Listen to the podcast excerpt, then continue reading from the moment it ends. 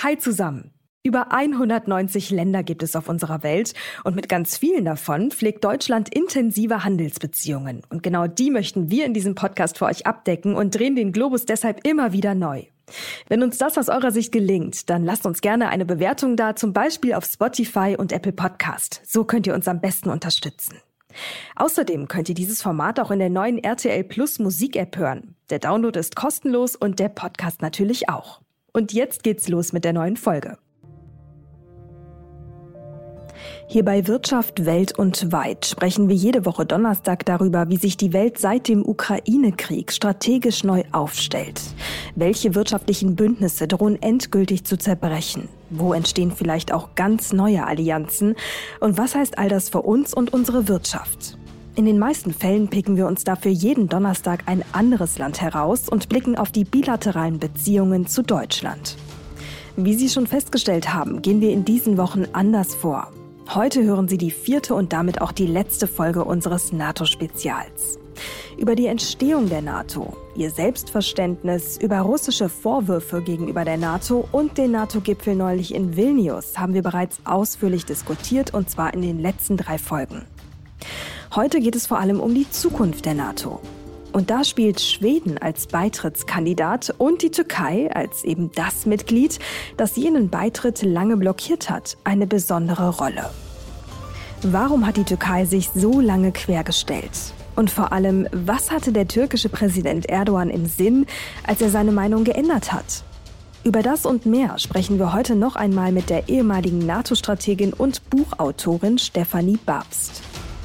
Mehr als zwei Jahrzehnte war sie in verschiedenen leitenden Positionen im internationalen Stab der NATO in Brüssel tätig und weiß daher ganz genau, wie die NATO tickt und was sie bewegt. Ich bin Mary Abdelaziz Ditzo, Journalistin und Leiterin für den Bereich Wirtschaft und Innovation bei NTV. Frau Babst, schön, dass Sie noch mal Zeit gefunden haben. Herzlich willkommen bei uns im Podcast. Ja, hallo auch und ich freue mich, dass ich mit Ihnen sprechen kann. Wir haben in der letzten Woche ja schon ausführlich über den NATO-Gipfel in Vilnius gesprochen, vor allem mit Blick auf die Zukunft der Ukraine. Jetzt ziehen wir den Kreis noch mal größer, schauen ganz konkret auf die Zukunft der NATO. Lassen Sie uns beginnen mit äh, Schweden. Die Türkei, die hat den schwedischen NATO-Beitritt ja lange verhindert. Noch kurz vor dem Gipfel ähm, hat sie aber ihre Blockadehaltung aufgegeben. Was genau hat Erdogan dazu veranlasst? Waren es wirklich nur die neuen Kampfjets der USA oder was steckt noch dahinter? Also ich ähm, gehe davon aus, aus, dass Präsident Erdogan ähm, gemerkt hat, also dass er das äh, durchaus ausgereizt hat, was er da seit äh, fast einem Jahr an äh, Verhandlungsspielräumen sich erarbeitet hat, um das mal so sehr diplomatisch und freundlich zu formulieren. Ähm, und es war klar, dass es eine Entscheidung geben müsste in Vilnius, denn ich hätte mir nicht vorstellen können, dass äh, Präsident Erdogan nach Vilnius fährt, ohne dass er dann noch mal erheblich von den anderen Mitgliedstaaten unter Druck gesetzt wird. Was er als Deal dabei herausbekommen hat, beispielsweise die Modernisierung seiner F-16-Flotte oder vielleicht sogar auch äh, F-35, die ihm von Seiten unserer amerikanischen Verbündeten in Aussicht gestellt worden sind, wird man abwarten. Ähm, das ist ja nicht äh, Tit for Tat, sondern solche Waffenlieferungen brauchen der Genehmigung ähm, äh, oder benötigen die Genehmigung des Senates. Also das äh, wird sich nicht von heute auf morgen irgendwie weiter ähm, sozusagen umsetzen lassen. Aber ich denke mal, er hat sich äh, auch vor dem Hintergrund natürlich seiner Wiederwahl als Präsident in seinen Augen als ein wirklich ganz, ganz wichtiger Verbündeter dargestellt. Und das ist eine Botschaft, die in erster Linie natürlich für seine Wähler also wichtig ist. Hm, das ist ein spannender Punkt. Lassen Sie uns das noch mal ein bisschen konkretisieren. Also warum genau hat die Türkei denn eigentlich den äh, Beitritt Schwedens verhindern wollen? Welche Motive stecken dahinter? Also offiziell hat äh, die die Türkei ja immer wieder äh, gesagt, sowohl Finnland und dann vor allen Dingen natürlich auch Schweden müssten viel deutlicher machen, dass sie auch wirklich ernsthaft bereit wären, gegen den internationalen Terrorismus in türkischer Lesart ist es ähm, der Terrorismus, ähm, der von Seiten der PKK und auch der syrischen PKK nahestehenden YPG ausgeübt wird. Also diesem, dieser, diesem Terrorismus auch wirklich zu widerstehen und die Türkei in jeder Form zu unterstützen. Das war das offizielle Argument. Wir erinnern uns, Finnland hat das relativ schnell in Anführungsstrichen abgearbeitet und hat mhm. offensichtlich auch deutlich machen können gegenüber der Regierung in Ankara, dass sie da auf der Seite der Türkei stehen. Ähm, bei Schweden ist das ein Stück weit anders. Das hat natürlich auch damit zu tun, dass Schweden als liberales Land schon vor etlichen Jahren nicht gerade wenige prominente kurdische ähm, Politiker aufgenommen hat. Zum Teil sind die eingebürgert und besitzen die schwedische Staatsbürgerschaft. Und vor diesem Hintergrund ist es äh, für Schweden nicht so leicht gewesen, diesen Forderungskatalog der Türken zu erfüllen und zu sagen, wir richten hier unsere Rechtsprechung neu aus. Ähm, ich denke, sie haben deutlich gemacht, dass sie das Maximum machen können, was sie innerhalb ihrer verfassungsmäßigen Möglichkeiten sehen. Aber beispielsweise ähm, waren sie nicht bereit, und sind sie nicht bereit, äh, schwedische Staatsbürger mit einem kurdischen Hintergrund an die Türkei auszuliefern. Und ähm, also das ist ein, wenn Sie so wollen, das ist das offizielle strittige Thema. Und das hat Präsident Erdogan natürlich über viele Monaten als ganz wichtigen Punkt in seinem Wahlkampf genutzt, um seine Wählerschaft zu mobilisieren und sich selbst auch nochmal als the indispensable darzustellen, also als derjenige, der also auch wirklich die großen strategischen Geschicke der NATO mitbestimmt. Nun hat ähm, Erdogan kurz bevor er zugestimmt hat, ich glaube ein oder zwei Tage vorher, noch mal ein weiteres Fass aufgemacht, nämlich ein möglicher EU-Beitritt. Äh, was war das denn? Also ich meine, dass es nicht dazu kommt in so einer Schnelligkeit ist ja schon mal eh klar. Ähm, aber also, wie kann man das einordnen? Inwiefern rechnet sich die Türkei unter jetzigen Umständen mit ähm, ihrem jetzigen Handeln und Tun im eigenen Land Chancen aus der EU beizutreten und inwiefern geht die EU darauf ein? Also das ist so eine, eine, eine Sponti-Aktion von Herrn Erdogan gewesen, die genau die Irritation hervorgerufen hat, die Sie gerade auch beschrieben haben. Natürlich haben sich alle die Augen gerieben und gefragt, was soll das denn jetzt? Denn es ist ja völlig klar, dass es auf der Europäischen Unionsseite überhaupt gar keine Begeisterung dafür gibt, äh, die seit Jahren andauernden und dann äh, irgendwann auch suspendierten äh, Beitrittsgespräche mit der Türkei wieder aufzunehmen. Es gibt viele, viele Punkte, die nach vor komplett strittig sind und wo es deutlich ist, dass wir mit einem autoritär geführten ähm, Erdogan an der Spitze der Türkei also wenig Gemeinsamkeiten als Europäische Union haben. Ähm, aber wenn Sie mich fragen, warum hat er das gesagt, ähm, ich äh, interpretiere das auch wiederum eher als eine Message, die an seine eigene Bevölkerung gerichtet äh, gewesen ist, an die eigenen Medien. Ich glaube, das Bild, was er wirklich immer wieder auch ein Stück weit transportieren möchte, ist das Bild von sich selbst als jemand, der mit den Großen der Welt wirklich türkische Interessen auf einer großen strategischen Linie ähm, da ähm, besprechen kann und ähm, auch dementsprechend ein, ein Stück weit natürlich dementsprechend ein Signal auch an seinen Freund, quote unquote, Präsident Putin in Moskau zu schicken. Hm. Das türkische Parlament, das muss dem Beitrittsprotokoll ja nun noch zustimmen in Bezug auf Schweden. Das könnte diesen Herbst passieren oder beziehungsweise könnte jetzt bald passieren und äh, Schweden könnte diesen Herbst der NATO beitreten. Ist das ein realistischer Zeitplan aus Ihrer Sicht? Ja, aber es ist natürlich ähm, ein bisschen wiederum mit Vorsicht zu genießen. Ne? Bis äh, wir sind jetzt im Juli und wenn das Parlament tatsächlich erst im Oktober zusammentritt und über diesen Beitritt ähm, zu ähm, abzustimmen, dann läuft da noch sehr viel Wasser durch den Bosporus, nicht? Also wer weiß, was alles noch passiert. Ähm, ich glaube, das alles erst, wenn es in trockenen Tüchern ist.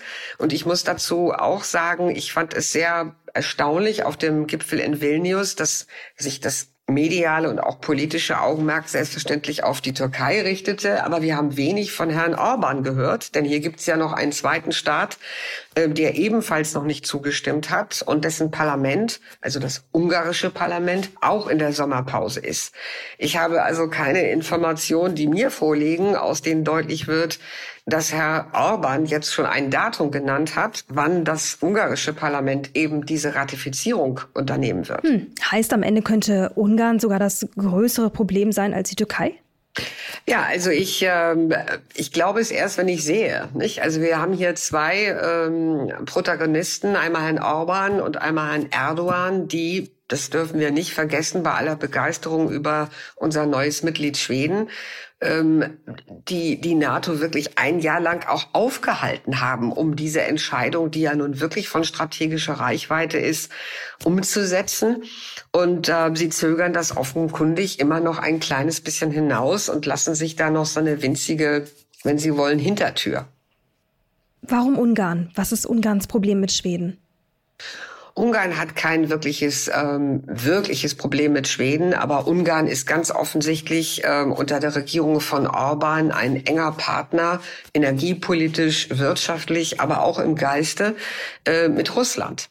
Und äh, alles, was ähm, Präsident Putin ähm, negativ beeinflussen könnte, was für Russland keine guten Nachrichten sind, ist ein bisschen verkürzt jetzt ausgedrückt aus der Sicht von Herrn Orban etwas, was er nicht gerade proaktiv mittragen will. Und das ist, glaube ich, wirklich auch ein ganz wichtiges Motiv von Herrn Orban, der nach wie vor sagt, wenige Tage vor dem Gipfel, dass er also nach wie vor große Stücke auf Präsident Putin hält. Hm. Und gehen wir mal von dem Fall aus, Schweden würde im Herbst beitreten. Was glauben Sie, wie würde Russland reagieren? Gar nicht. Ähm, wir hören natürlich ähm, nach wie vor Rhetorik. Das haben wir auch im Falle Finnlands gehört, als Finnland beigetreten ist. Und mit Rhetorik meine ich damit wiederum bedrohliche Rhetorik. Ähm, da sagt dann ein Herr Medvedev oder ein Herr Peskov nicht, wir werden uns vorbehalten, dementsprechend unsere Streitkräfte auch vorzubereiten.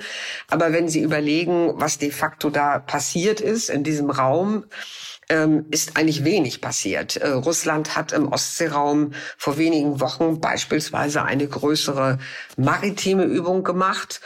Ähm, das ist aber eine Routineübung gewesen. Da kann, konnte ich nicht erkennen, dass da jetzt etwas Neues, neue Elemente äh, mit dazugekommen sind. Wo ich mein Augenmerk wenn ich noch in der NATO wäre, wirklich hinrichten würde, wäre natürlich die arktische Region, weil auf der Kola-Halbinsel äh, hat Russland seine nukleare Zweitschlagskapazität disloziert, ähm, U-Boote und Raketensysteme und andere Dinge. Und ich bin ziemlich sicher, dass wir aus dieser Region mehr Aktivitäten sehen werden, also im Sinne von Übungsaktivitäten und Demonstrationen nuklearer Macht. Und wie könnte die NATO da entgegentreten? Wir können nur zwei Dinge tun. Wir können erstens die arktische Region, die ja sehr, sehr groß ist, ähm, wir können sie noch stärker beobachten. Wir können noch stärker ähm, mit unseren eigenen Mitteln uns ein Lagebild dort machen. Das hat die NATO in den letzten Jahren zunehmend auch stärker gemacht. Das ist sehr wichtig. Ähm, jetzt, wo wir Schweden und Finnland mit an Bord haben oder Schweden bald mit an Bord haben werden, denke ich mal, wird dieses Thema noch öfter in der NATO aufkommen, weil beide sind natürlich äh, auch ähm, arktische Anrainerstaaten und haben dementsprechend strategische Interessen in dieser Region. Aber wir können ähm, darüber hinaus natürlich auch unsere Übungsmöglichkeiten äh, verstärken. Es gibt ja einige NATO-Mitglieder, die durchaus auch äh, Fähigkeiten haben, die in dieser Region operieren können. Sie können nicht mit jedem Schiff oder mit jedem Panzer durch äh, arktisches Eis äh, fahren oder äh, da, da operieren, aber einige Staaten wie Norwegen, äh, wie Kanada, wie die USA, ähm, aber auch natürlich Finnland haben diese, diese Fähigkeiten. Und ich denke, wir werden mehr Übungsfähigkeiten dort sehen mehr Übung militärischer Art. Und wir können natürlich auch ähm, durch unser eigenes, das nennt man Messaging, also das Nuclear Messaging deutlich machen. Also dass wir das, was Russland dort an nuklearen Fähigkeiten in der Arktis hat, aber auch wirklich super genau jeden Tag 24-7 äh, im Auge behalten. Hm. Wenn wir jetzt mal ein bisschen in die Zukunft der NATO blicken. Sie ähm, beobachten und ähm, analysieren die NATO seit Jahrzehnten. Was würden Sie sagen, wie verändert sich die NATO vielleicht mit Blick in die Zukunft? Also auch in Bezug auf Zuständigkeiten, auf Machtverhältnisse. Zum Beispiel mit Blick auf Polen. Könnte Polen vielleicht noch präsenter werden? Ja, das ist ein interessanter Punkt, den Sie ansprechen, denn ähm, natürlich ähm, waren in der Vergangenheit ähm, Staaten ganz besonders politisch aktiv, auch im Sinne von Vorschlägen, die beispielsweise ihre Interessen ganz woanders äh, hatten. Ich denke da natürlich vor allen Dingen unsere 20-jährige Operation in Afghanistan. Nicht? Äh, aber das hat sich jetzt äh, durch ähm, Russlands Aggression in Europa und durch den Krieg in der Ukraine geändert. Sie erwähnten Polen. Ähm, ich äh, finde es sehr interessant, dass Polen beispielsweise schon vor Monaten gesagt hat, sie möchten sich auch stärker an dem nuklearen ähm, Teilhabearrangement der NATO beteiligen. Sie möchten eventuell auch eigene Nuklearfähigkeiten ähm, auf ihrem Territorium haben. Ähm, Polen hat ja mal jetzt von der nuklearen Komponente abgesehen massiv äh, mit viel Geld in die eigenen konventionellen Streitkräfte investiert. Und das wird sich irgendwann noch stärker, denke ich, auch in politische Führerschaft umschlagen. Ähm, und Sie können natürlich die Polen mit Recht auch sagen, äh, wir kennen Russland, wir haben euch ohnehin immer gesagt, wie ihr eigentlich mit Russland umgehen müsst und wir mhm. wollen hier dementsprechend auch mehr politische Ansprüche geltend machen.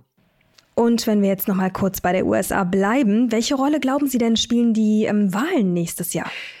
Ja, ähm, das ist ähm, wahrscheinlich ein Thema, was alle Hauptstädte in den nächsten Monaten beschäftigen wird. Die USA werden natürlich in den nächsten Monaten noch mehr, als sie es ohnehin schon tun, in den Wahlkampf eintauchen. Ähm, und äh, vor diesem Hintergrund, glaube ich, ist es sehr Mm, da wird es schwieriger sein für Präsident Biden, das Thema Ukraine auch wirklich oben auf der Agenda zu halten, weil er natürlich auch ein Stück weit Gegenwind äh, aus nicht nur den eigenen Reihen, aber vornehmlich aus den Reihen der Trumpisten und anderer radikaler Nationalisten und Populisten bekommt. Ähm, also das, ähm, denke ich mal, werden wir noch stärker sehen. Aber ähm, die Frage, die uns als Europäer eigentlich ja beschäftigt, ist, was wäre, wenn, wenn, was wäre, mhm. wenn beispielsweise Trump erneut in das Weiße Haus einziehen würde oder ein DeSantis oder eine andere Figur, die ganz eindeutig eher isolationistisch ausgeprägt ist, die eher eine Distanz zu Europa hat und also keine großen Sympathien für die Ukraine. Und das bedeutet für uns, denke ich, im Umkehrschluss für die europäischen Regierungen, dass wir gut vorbereitet sein müssen auf ein Szenario, das bedeutet, dass wir für unsere eigene Sicherheit noch mehr, als wir das jemals getan haben, äh, aufbringen müssen. Wir müssen noch stärker in unsere eigenen Fähigkeiten investieren, damit wir am Ende des Tages auch wirklich Sicherheit auf unserem eigenen Kontinent gewährleisten können. Das können wir nicht. Also wir müssen militärisch souveräner werden? Absolut. Ähm, wir reden natürlich immer gerne über Souveränität, aber um Souveränität umzusetzen, brauchen Sie Fähigkeiten. Sie brauchen militärische Fähigkeiten, Sie brauchen Soldatinnen und Soldaten. Und äh, wenn Sie sich anschauen, wie das Kräfteverhältnis äh, zwischen Europa und den USA in der NATO ist, dann ist es leider immer noch so, dass also 70 Prozent aller Lasten ähm, für Verteidigung in Europa von Amerika bezahlt wird. Ne, das ist also immer noch der Löwenanteil. Und wir müssen wirklich äh, viel, viel mehr als Europäer unsere eigenen nationalen äh, Nitty-Gritties und unsere kleinen und großen äh, Differenzen überwinden und begreifen, dass wir wirklich für unsere eigene Sicherheit Sorge tragen müssen. Vielleicht sogar irgendwann auch für die Ukraine. Und dass Amerika nicht permanent und immer sozusagen zu unserer Rettung kommen wird. Hm. Im Moment ist aber, sind die USA ja noch sehr präsent ähm, mit beiden in der NATO und auf Drängen der USA schaut die NATO ja auch immer mehr Richtung China. Ich zitiere mal kurz aus der Abschlusserklärung. Die von der Volksrepublik China erklärten Ziele und ihre Politik des Zwangs stellen unsere Interessen, unsere Sicherheit und unsere Werte vor Herausforderungen. Wie sehen Sie das, Frau Babs? Wie groß sind die Gefahren, die von der Volksrepublik ausgehen?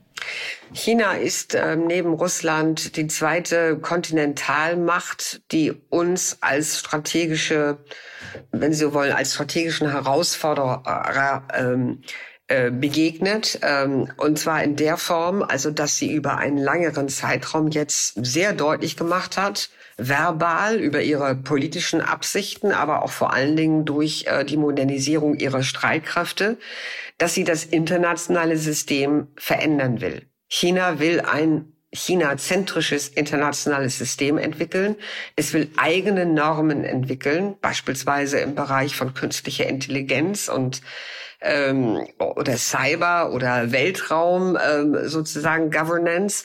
Das sind alles große Themen, äh, wo China sehr deutlich gemacht hat, ähm, dass es sich nicht eins zu eins an europäische oder westliche Ideen anschließen will. Und das ist eine Herausforderung, ich sage nochmal, eine strategische, die wir wirklich auf der gesamten breiten Front haben und der wir auch etwas entgegensetzen müssen.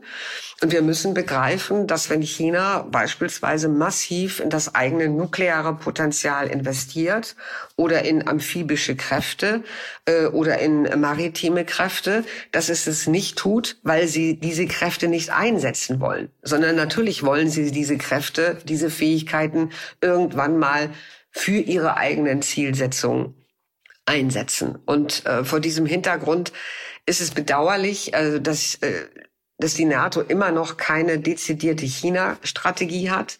Wir haben die Worte, wenn Sie so wollen, die paar Sätze in dem Kommuniqué ähm, an dieser, wenn Sie so wollen, doppelten ähm, dualen Ausrichtung. Also wir sind besorgt, aber wir mhm. wollen dennoch ein Stück weit kooperieren. Also an dieser Grundaussage hangelt sich die NATO jetzt in den letzten Jahren entlang. Und ich denke mal, dass das nicht ausreichen wird, um wirklich auch eine konkrete Antwort auf all die Bedrohungen zu finden, die also China letztendlich auch hier in Europa ja äh, darstellt. Wobei, wenn Sie die Aufrüstung ähm, ansprechen, das passiert natürlich in ganz vielen Teilen der Welt, auch in den USA. Wie ist denn die Aufrüstung Chinas dann einzuordnen im weltweiten Vergleich der Aufrüstungs, ähm, sagen wir mal, Ambitionen? Ja, also China hat, wenn Sie sich die reinen Zahlen angucken, ich glaube, in den letzten zehn Jahren, also derart äh, das Verteidigen, also das eigene Verteidigungsbudget erhöht, jedes Jahr immer wieder, immer wieder in riesigen Sprüngen. Also dass China so beispielsweise gibt es ähm, ähm, Analysen von Seiten des Pentagons, die äh, amerikanischen Fähigkeiten in einigen Bereichen bereits schon eingeholt haben oder bereits schon überholt haben. Also es gibt gerade auf der See, glaube ich, oder? Ja, das betrifft beispielsweise die maritimen Kräfte. Die Chinesen bauen ohne Ende Zerstörer, Fregatten, ähm, amphibische Fahrzeuge. Und wenn Sie sagen, das ist etwas, was andere Staaten auch tun, ja, vielleicht nicht so in diesem Ausmaß, aber China hat mit seiner Seidenstraßeninitiative und den Stützpunkten, die es weltweit errichtet hat, ähm, ja ein Netz, das es letztendlich auch mit Hilfe militärischer Fähigkeit schützen will. So steht es zumindest in der chinesischen Militärdoktrin. Sie wollen letztendlich mhm. auch Häfen und, Schütz und Stützpunkte, die sie errichtet haben, wirtschaftliche Interessen notfalls militärisch schützen.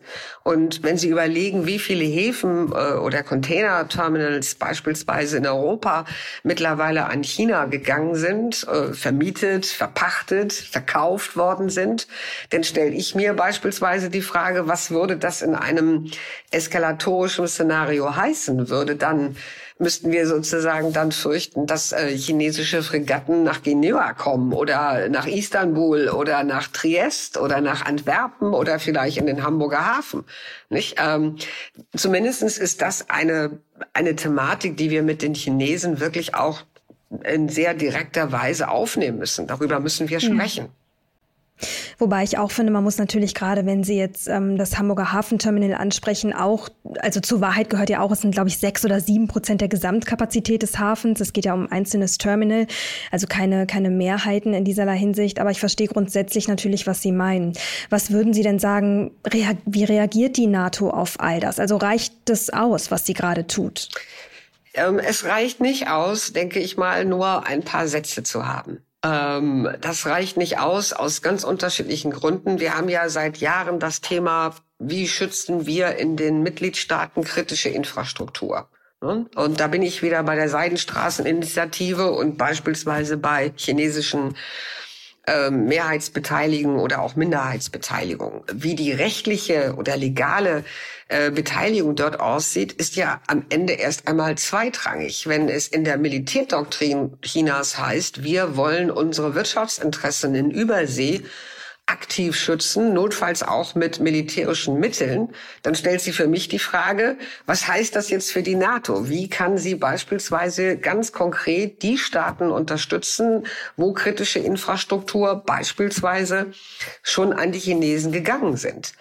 Ähm, das bedeutet ja nicht nur jetzt mit Blick äh, etwas auf Straßen und Häfen. Ich denke da auch an den Bereich von Telekommunikation. Ich denke an den Bereich von ähm, von Cyber. Das sind alles sehr, sehr konkrete Bereiche, wo ich mir wünschen würde, dass die NATO sehr, sehr, sehr viel konkreter mit den Mitgliedstaaten über Form der Unterstützung und der vor allen Dingen des Schutzes dieser, dieser, dieser Infrastruktur reden kann. Hm. Frau Babs, lassen Sie uns zum Schluss noch mal kurz auf Jens Stoltenberg ähm, blicken. Als Generalsekretär ist er ja quasi das Gesicht der NATO. Eigentlich wollte er schon längst nicht mehr im Amt sein, ähm, doch jetzt wurde seine Amtszeit noch einmal verlängert.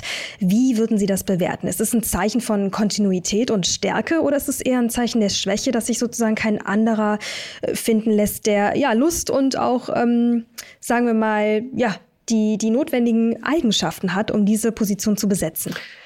Mir ähm, ist im Vorfeld des Gipfels aus vielerlei Quellen in den Hauptstädten zugetragen worden, dass es eine Reihe von sehr, sehr konkreten Kandidaturen gegeben hat. Also von Menschen, die gesagt haben, also ich bin hier durchaus ein Kandidat. Und einige dieser Kandidatinnen und Kandidaten sind dann ja auch in Erscheinung getreten, nicht nur in den Medien, sondern sie sind auch beispielsweise nach Washington geflogen, um das mit Präsident Biden zu besprechen, weil es ist nicht so, dass Präsident Biden da der Einzige ist, der sein äh, Veto, denke ich mal, oder seine, seine Wahlmöglichkeit hat, sondern ähm, natürlich wäre das für jeden Kandidaten gut, ähm, die amerikanische Unterstützung zu haben. Und ganz offensichtlich hat es da keinen Konsens gegeben ähm, der Kandidat oder die Kandidatin, die vielleicht in Washington gefallen hat, hat dann nicht in Paris gefallen. Und dann hat Herr, hat Herr Macron gesagt, nein, den Kandidaten finde ich auch nicht gut. Und dann hat es Kandidaten aus dem Osten gegeben, aus Litauen oder aus, äh, aus Estland und dann hat jemand in Italien gesagt oder auch in Frankreich, nein, nein, das ist so.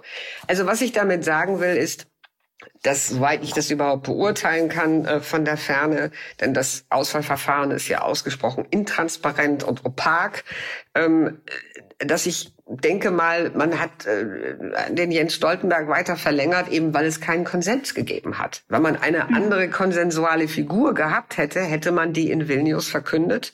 Und so hat man äh, sozusagen gleich von vornherein gesagt, nein, nein, nein, äh, wir nehmen die Kuh vom Eis ein paar Tage oder zwei, drei Wochen vor Vilnius und verkünden, Jens Stoltenberg wird noch ein Jahr weiter bleiben.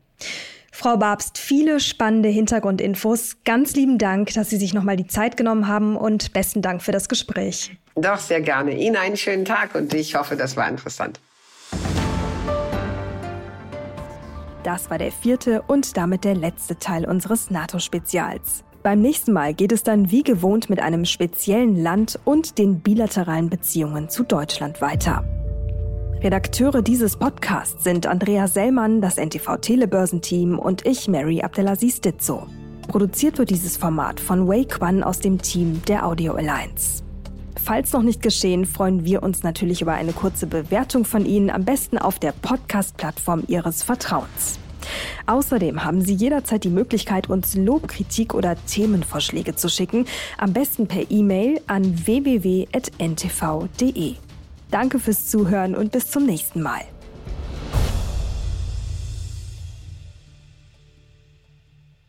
Dieser Podcast ist eine Produktion der Audio Alliance.